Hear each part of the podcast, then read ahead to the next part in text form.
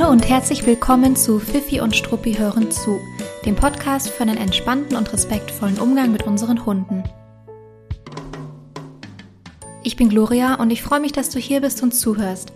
Ich bin seit über sieben Jahren in der Verhaltensberatung und im Hundetraining tätig und ich bin die Gründerin von Fifi und Struppi.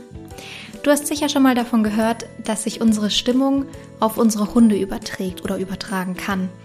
Heute spreche ich genau über diese Stimmungsübertragung und was es für uns im Alltag bedeutet. Ich wünsche dir ganz viel Spaß beim Zuhören.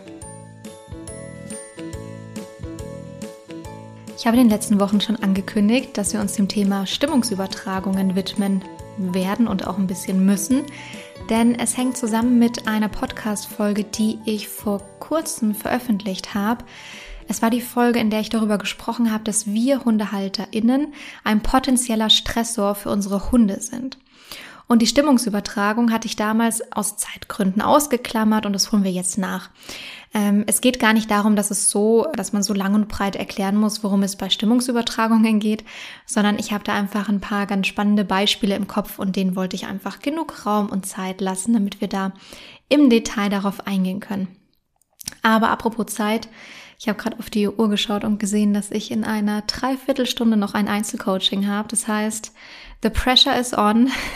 Ich muss mich relativ kurz fassen, wobei 45 Minuten schon mehr als ausreichend sein sollten. Die Folge war übrigens scheinbar sehr interessant für euch, also die Folge mit dem ähm, Hunde, HundehalterInnen als Stressor. Mm, ich habe einiges an Rückmeldungen bekommen und es waren ein paar Nachrichten dabei, die sowas beinhalteten wie, oh je, jetzt weiß ich, ich bin ein Stressor für meinen Hund oder es liegt an mir, ich bin das Problem. Und ich wollte dazu noch ganz kurz etwas sagen. Wir sind keine schlechten Hundeeltern, wenn wir mal ein Stressor für unsere Hunde sind. Aber man sollte es eben reflektieren, so dass man entweder was dran ändern kann oder man auch eine Erklärung für das vielleicht veränderte Verhalten von, von seinem Hund hat. Und dann schaut man auch hoffentlich ein kleines bisschen wohlwollender auf seinen Hund, wenn man weiß, was dahinter steckt. Also wenn ich weiß, ich bin jetzt gerade der ultimative Stressor für meinen Hund und er bellt irgendwie, keine Ahnung, einen komischen, gruselig aussehenden Menschen an, der an uns vorbeigeht, dann wäre es in Ordnung, wenn ich sage, hm, okay, ich hake die Situation ab, weil ich weiß, woran das liegt, ich gehe weiter. Es wäre vielleicht ein bisschen unfair, dann zu sagen, man schimpft irgendwie den Hund dafür oder unterbindet das total total streng und konkret, weil man ja eigentlich im Grunde dann weiß, dass man selber dieses Verhalten ausgelöst hat. Also das ist damit gemeint, dass man das vielleicht veränderte Verhalten unserer Hunde dann vielleicht etwas wohlwollender betrachtet. Natürlich geht es auch damit einher, dass man sehr ad hoc den Hund beeinflussen kann und zwar eben anhand der eigenen Stimmung. Denn unsere Hunde sind absolute Meister darin, uns Menschen zu beobachten und auch Meister darin, unsere Gefühlswelt zu erkennen. Und es funktioniert im Grunde im positiven wie im negativen. Es kann ein Mensch der neu in eine Situation dazukommt und richtig gute Laune hat, der kann natürlich total positiv ähm, auf diese Situation wirken und sie positiv verändern, dass der Hund dann vielleicht viel motivierter, aufmerksamer, interessierter, gelöster, besser gelaunt ist. Mm, genauso kann es auch sein, dass mh, mm, ganz entspannte, zufriedene Menschen eine beruhigende Wirkung auf Hunde haben. Oder es werden unangenehme und negative Stimmungen übertragen und wahrscheinlich geht es darum heute ein kleines bisschen verstärkt, weil es ja doch das ist, worauf man dann manchmal so ein bisschen den Fokus legt. Und auch in dem Fall finde ich legen darf, weil wir wollen ja unsere Hunde gar nicht negativ beeinflussen, deswegen darf man sich das ruhig auch mal vergegenwärtigen, wenn es so sein sollte. Und übrigens hat es natürlich auch was damit zu tun, ähm, dass unsere Hunde merken, weil sie uns ja, wie gesagt, ganz meisterhaft beobachten, wenn wir gedanklich abwesend sind. Dass unsere Hunde dann sich irgendwie auch plötzlich mental verabschieden oder auch ähm, richtiggehend verabschieden und zum Jagen abdüsen. Das merkt man manchmal, wenn man am Handy hängt oder mit den Gedanken in den Wolken ist und spazieren geht im Freilauf und sich denkt, was ist denn mit dem Hund heute los? Der ist irgendwie überhaupt nicht mehr in meiner Nähe.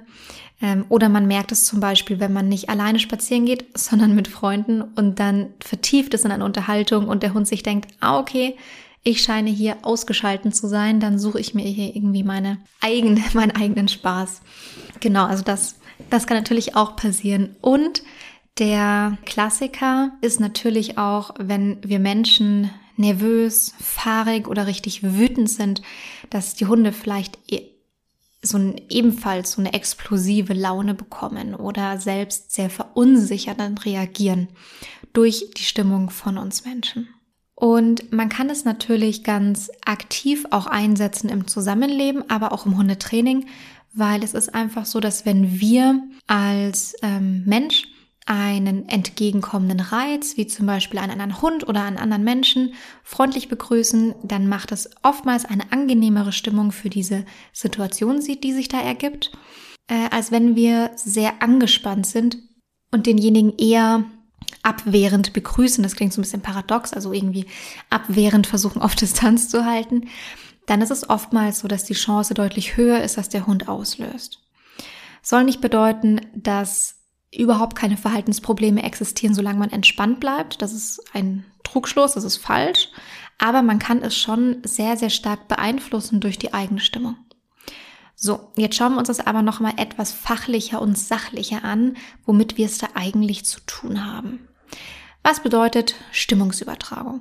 Es bedeutet in unserem Fall, in diesem Fall, dass sich die Motivation von einem Individuum auf ein anderes überträgt und dann dazu führt, dass sich das Verhalten der beiden Individuen angleicht, sich also synchronisiert. Das kann zwischen zwei Hunden passieren, das kann zwischen zwei Menschen passieren und eben auch zwischen äh, Mensch und Hund. Dann kann es aber natürlich sein, dass das Verhalten sich nicht zu 100 Prozent identisch synchronisiert, aber eben die dahinter steckende Motivation. Liegt einfach daran, dass Menschen und Hunden natürlich nicht immer die ähm, dieselben Verhaltensweisen zeigen, aber man kann dann sehr, sehr gut erkennen, dass wenn zum Beispiel der Mensch nach vorne geht und jemanden anschreit und der Hund vielleicht hinterher springt und bellt, naja, also das meine ich damit. Das ist dann irgendwie schon ein sehr identisches Verhalten, ähm, obwohl der Mensch nicht bellt in dem Zusammenhang und der Hund auch nicht schreit. Stimmungsübertragungen sind für das Auge nicht wirklich sichtbar. Man kann sie nicht greifen, sehen oder hören und das macht es manchmal schwierig, sie sich zu vergegenwärtigen.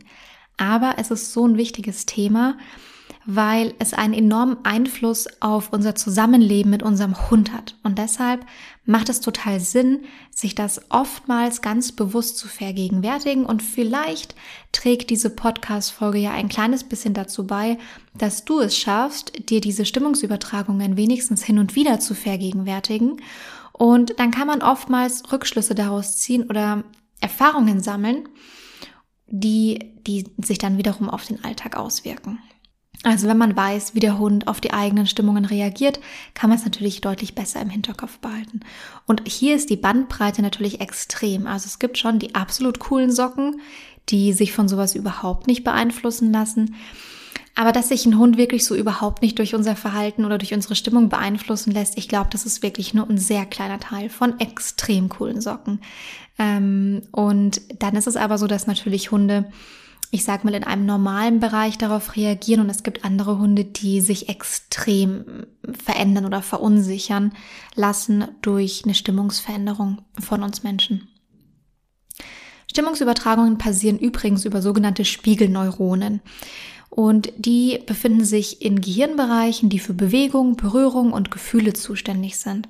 Und das bedeutet, dass sich unsere Hunde, wenn sie uns beobachten, in unsere Gefühle und auch in unser Verhalten beziehungsweise in unser geplantes Verhalten hineinversetzen können.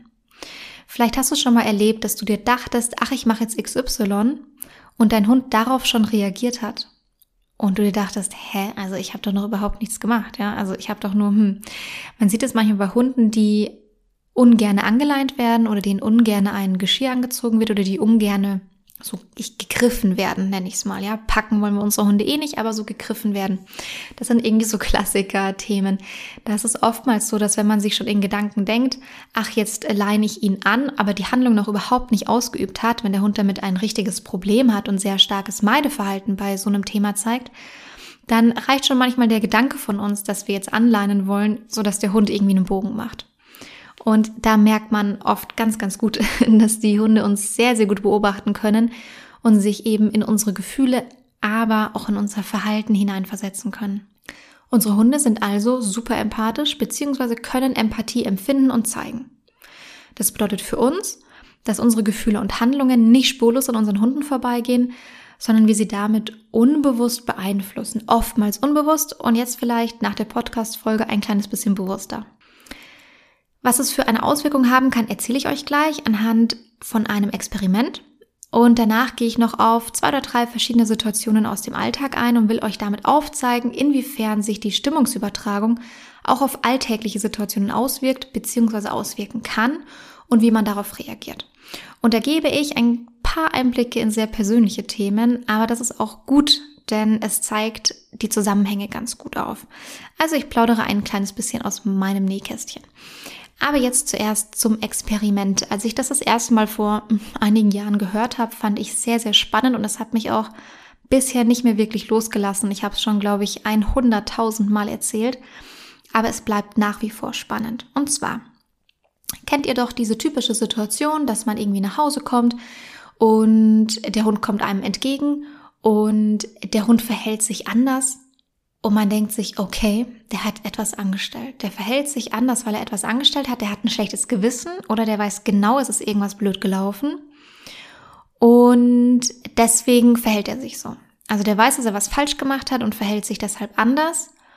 Ähm, genau, und das ist dann irgendwie oft der Rückschluss darauf, dass man sagt, nee, nee, der weiß ganz genau, wenn er was falsch gemacht hat, wenn er was kaputt gemacht hat und dann hat er auch ein schlechtes Gewissen und das zeigt er anhand von den und den Verhaltensweisen. Und es gibt ein Experiment, das in diesem Zusammenhang gemacht wurde, um zu bestätigen oder zu revidieren, ob das stimmt, was da beobachtet wird von Menschen. Und zwar findet das in einer oder hat das in einer Küche stattgefunden, in dem Setting von einer Küche. Und dort war der Hund, ähm, der Hundebesitzer und eine Beobachtungsperson. Und es wurde dann von dem Besitzer ein Keks auf den Boden gelegt und dem Hund gesagt, er darf ihn nicht nehmen.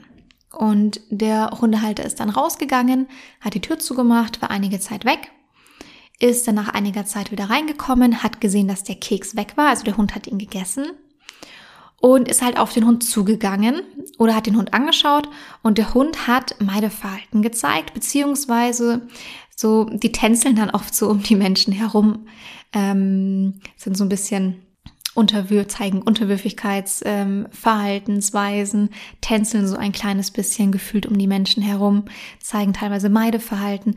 Hm, also man erkennt ähm, genau, dass er weiß, dass er etwas falsch gemacht hat. Vermeintlich jedenfalls. Es gab dann noch einen zweiten Durchgang und der ähm, Hundehalter hat wieder den Keks auf den Boden gelegt, hat dem Hund wieder gesagt, dass er den bitte nicht nehmen darf und ist rausgegangen.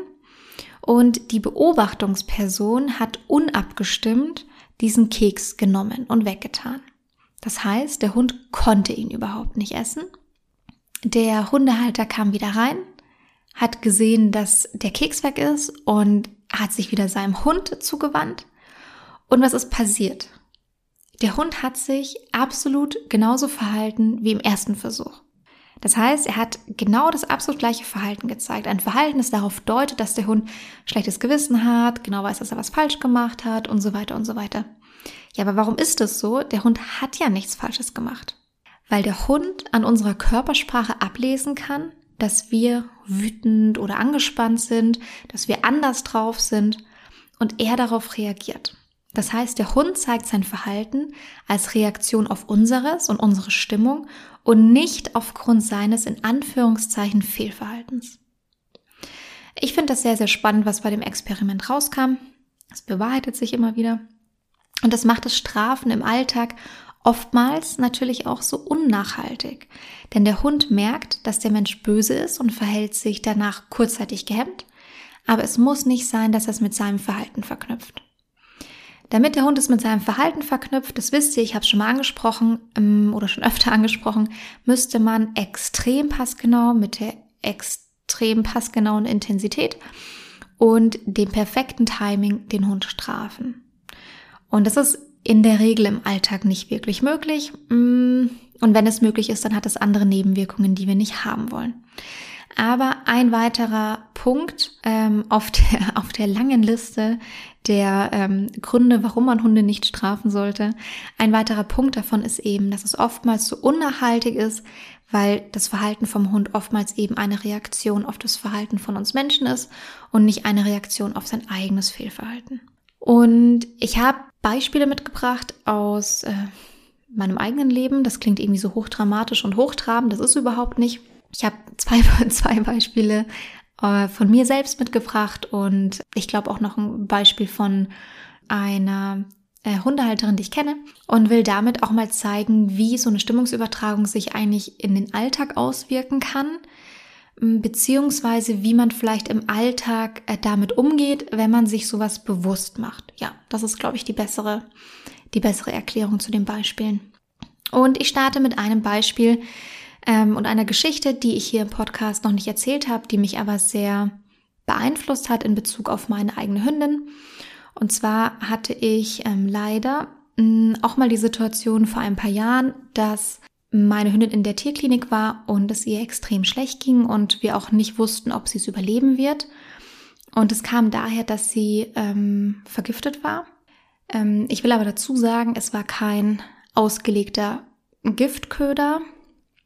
Möchte ich deshalb dazu sagen, weil ich die Angst vor Giftködern nicht ähm, anfeuern möchte sondern sie hat im Grunde, äh, im Nachgang ist es ja fast ein bisschen, kann man es vielleicht mit Humor sehen, sie hat eine 38-fache Überdosis eines Hundeschmerzmittels gegessen. Ähm, genau. Ich möchte oder werde nicht erzählen, wie es dazu kam, dass sie das gegessen hat, aber ich möchte kurz am Rande vermerken und dazu sagen, dass es sich weder um Schmerzmittel gehandelt hat, dass äh, mir gehört hat, noch dass es irgendwie sich in meinem Einflussbereich befunden hat. Also ich hatte damit nichts zu tun. Aber meine Hündin hat sich diese Überdosis äh, einverleibt und die führt in, vor allem in dem Ausmaß, zu einem akuten äh, Nieren- und Leberversagen. Und nur durch einen extrem glücklichen Umstand haben wir davon erfahren und sind in die, in die Tierklinik und da sah es einige Tage extrem schlecht aus. Und ich will die Geschichte gar nicht so ausbreiten, jetzt habe ich sie irgendwie eh schon gemacht, aber es waren für mich zwei bis drei der schlimmsten Tage in meinem Leben. Und es waren zwei, drei Tage, in denen ich durchgehend eigentlich vor dieser Tierklinik saß, weil ich nicht nach Hause gehen wollte. Und im Grunde auch nicht zu meiner Hündin konnte, aber ich wollte eben in der Nähe bleiben. Und es ist etwas, hm, das merke ich jetzt auch, wenn ich es erzähle, was für mich hm, sich extrem schlimm angefühlt hat.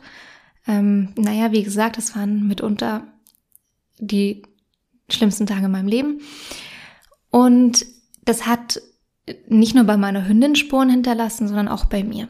Und glücklicherweise hat die Behandlung, die sie in der Tierklinik bekommen hat, gut angeschlagen und die Nierenwerte haben sich so nach zwei, drei Tagen leicht verbessert und dann stark verbessert und ich konnte sie wieder mit nach Hause holen.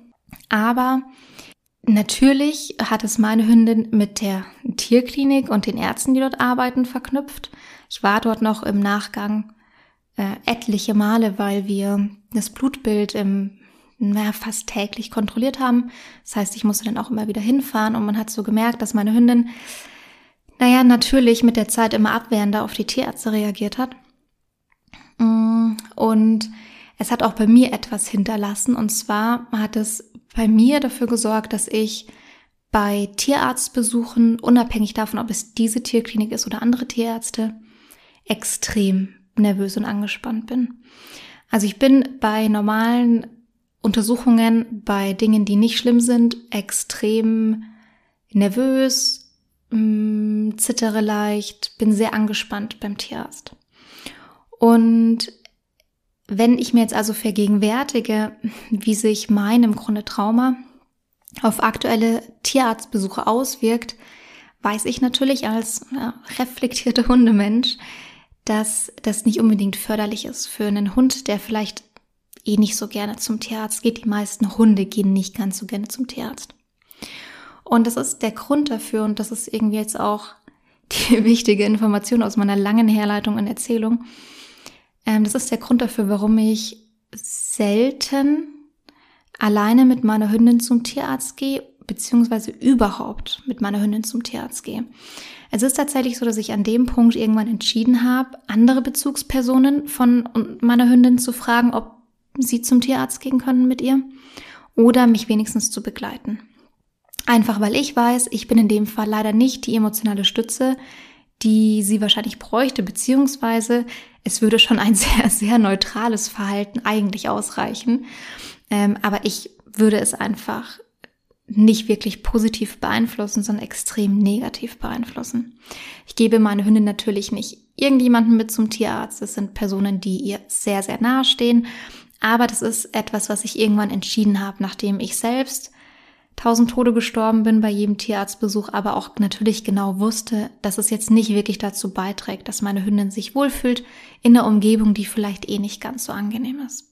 Also das vielleicht als schon mal ersten Punkt oder ersten Hinweis ähm, auf den Alltag und die Auswirkungen auf den Alltag, wenn man sich vergegenwärtigt, dass man vielleicht in manchen Situ Situationen durch die eigene Stimmung den Hund sehr, sehr negativ beeinflusst, da aber vielleicht nicht die Möglichkeit hat, aus seiner Haut rauszukommen oder die eigene Stimmung zu verändern oder zu kontrollieren, dann kann es durchaus Sinn machen, dass man solche Situationen in irgendeiner Art und Weise managt. Ähm, die zweite Geschichte knüpft ein kleines bisschen daran an, geht aber in eine völlig andere Richtung. Mm, es hat bei mir ein zweites kleines Trauma hinterlassen damals. Und zwar habe ich extreme Angst um meine Hündin bekommen. Ich glaube, das ist irgendwie nachvollziehbar. Aber ich hatte das plötzlich in einem ganz anderen Kontext, nämlich in dem Kontext ähm, Hundebegegnungen im Freilauf und zwar Begegnungen mit großen Hunden. Jetzt muss ich dazu, dazu sagen, für alle, die es noch nicht wissen, meine Hündin ist extrem klein. Oder wie ich immer gerne liebevoll sage, die, die kleinste Hündin der Welt. Nee, das stimmt nicht ganz. Aber ist so ein kleiner Hund. Ähm, und ich habe tatsächlich angefangen, total nervös zu werden, innerlich angespannt zu werden und auch mm, so ein bisschen abwehrend zu werden, wenn große Hunde im Freilauf auf sie zukamen. Hunde, bei denen ich mir immer dachte, mm, auch wenn es jetzt blöd klingt, aber ich erzähle es euch. Hunde, bei denen ich immer dachte, da reicht im Grunde ein einmal zupacken aus und meine Hündin ist weg. Und das hat natürlich nicht dazu beigetragen, dass diese Begegnungen super, ähm, super entspannt und friedlich abgelaufen sind, sondern es hat natürlich dazu beigetragen, dass ich angespannt war, sehr nervös war und auch meine Hündin unsicher ängstlich wurde in solchen Begegnungen. Und das konnte ich ähm, glücklicherweise sehr schnell verändern und zwar sehr positiv verändern und habe das gemacht, indem ich da tatsächlich an mir selber stark gearbeitet habe. Klingt jetzt auch ein bisschen hochtrabend, war nicht so schwierig.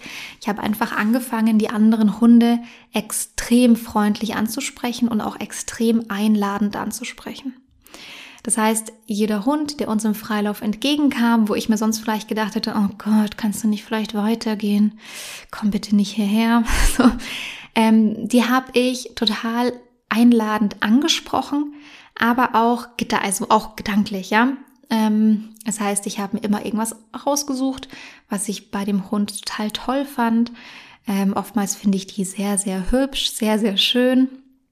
Ähm, und habe das dann einfach so ein bisschen thematisiert. Ja, also ein äh, sehr großer Hund kommt im Freilauf auf uns zu und dann ist eben meine Reaktion, dass ich den begrüße, dass ich ähm, schon zu meiner Hündin sage, ach, guck mal, Emma, wer da zu uns kommt, ist das ein toller Hund. Guck mal, wie groß der ist und wie schön der aussieht und wie toll der zu uns läuft. Also so einfach sehr, sehr einladend, sehr, sehr freundlich. Zum einen ist es so, dass es für einen selbst ein sehr viel angenehmeres Gefühl macht.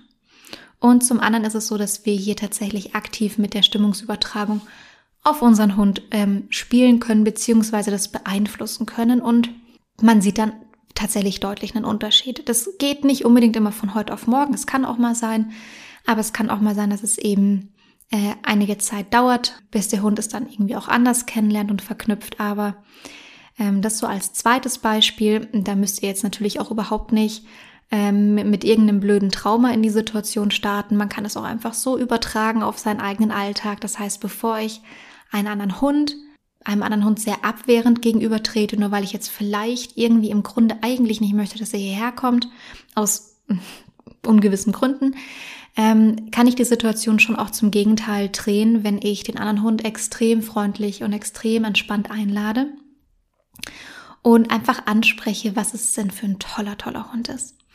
Und die, äh, das Verhalten von, von jetzt in diesem Beispiel meiner Hündin, aber allgemein von euren Hunden, ähm, das verändert sich tatsächlich extrem stark als Reaktion darauf, wie man selber damit umgeht.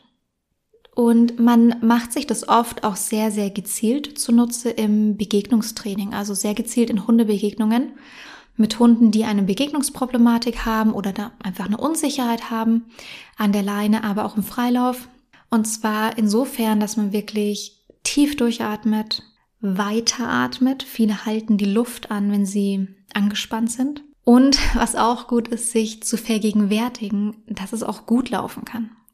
Also viele Hundehalter sind dann schon so, haben schon so im Kopf die, den Gedanken, dass es wieder schlecht läuft, dass der eigene Hund wieder auslöst an der Leine, dass es irgendwie eine Katastrophe wird oder dass es ganz, ganz furchtbar werden wird. Und es ist wichtig, den Gedanken zuzulassen, dass es auch super laufen kann, dass es auch entspannt laufen kann. Natürlich immer unter der Voraussetzung, dass, dass man sich parallel an seinen Trainingsplan hält. Also man kann nicht eine ausgesprochene Begegnungsproblematik mit einmal durchschnaufen, weiteratmen und an was Positives denken ähm, sofort um 180 Grad verändern. Das kann man vielleicht ausprobieren, wenn der eigene Hund eine leichte Unsicherheit zeigt, aber das kann man bitte auf gar keinen Fall ausprobieren, wenn der eigene Hund äh, gegebenenfalls mit Verletzungsabsicht nach vorne geht in solchen Momenten. Aber es ist trotzdem eine extrem gute Basis und man kann es sehr, sehr gut in, in Begegnungen anwenden. Und ich habe noch ein Beispiel mitgebracht. Stimmt, das hat nichts mit mir zu tun, nur ganz am Rande aus dem Tierschutz. Und zwar war ich viele Jahre ähm, sehr aktiv im Auslandstierschutz tätig und habe ähm, Familien betreut, die einen Hund ähm, adoptiert haben aus dem Auslandstierschutz und dann aber im Nachgang gewisse Probleme mit ihnen hatten. Und da gab es immer mal wieder auch Situationen, ähm, in welchen Familien entschieden haben, den Hund wieder abzugeben. Und das waren mitunter für den Tierschutzverein wirklich blöde Entscheidungen und blöde Situationen. Situationen, wo man wirklich sagen kann, da hat eigentlich der Hundehalter sein, sein Päckchen wirklich dazu beigetragen. Und da müsste auch ein Tierschutzverein nicht von einer Sekunde auf die andere springen und sofort zaubern. Das trifft nicht immer zu, aber manchmal ist es so, dass der Tierschutzverein nicht, nicht auf der Stelle springen müsste. Aber wir haben das in der Regel trotzdem gemacht. Wenn wir die Möglichkeit hatten, einen Hund so, so schnell wie möglich aus der Familie rauszunehmen, dann haben wir das in der Regel auch gemacht. Das haben wir nicht gemacht, um die Familie so schnell wie möglich zu entlasten und zu unterstützen. Außer natürlich wirklich, es war etwas, was die Familie nicht beeinflussen konnte. Aber auch wenn die Familie sich einfach unangemessen verhalten hat, so manchmal ist es einfach so, mm, dann haben wir das trotzdem versucht zu machen, dem Hund zuliebe, weil Hunde natürlich merken, und zwar extrem merken, ähm, wenn sie unerwünscht sind in einer Familie. Und ich glaube, man kann sich selber vorstellen, wie sich sowas anfühlen muss. Und ich glaube, dass es sich für unsere Hunde nicht besser anfühlt als für uns Menschen. Und ich finde, dass jedes Lebewesen ein Recht dazu hat, zu erfahren und zu erleben, willkommen zu sein in der Familie, in der er lebt.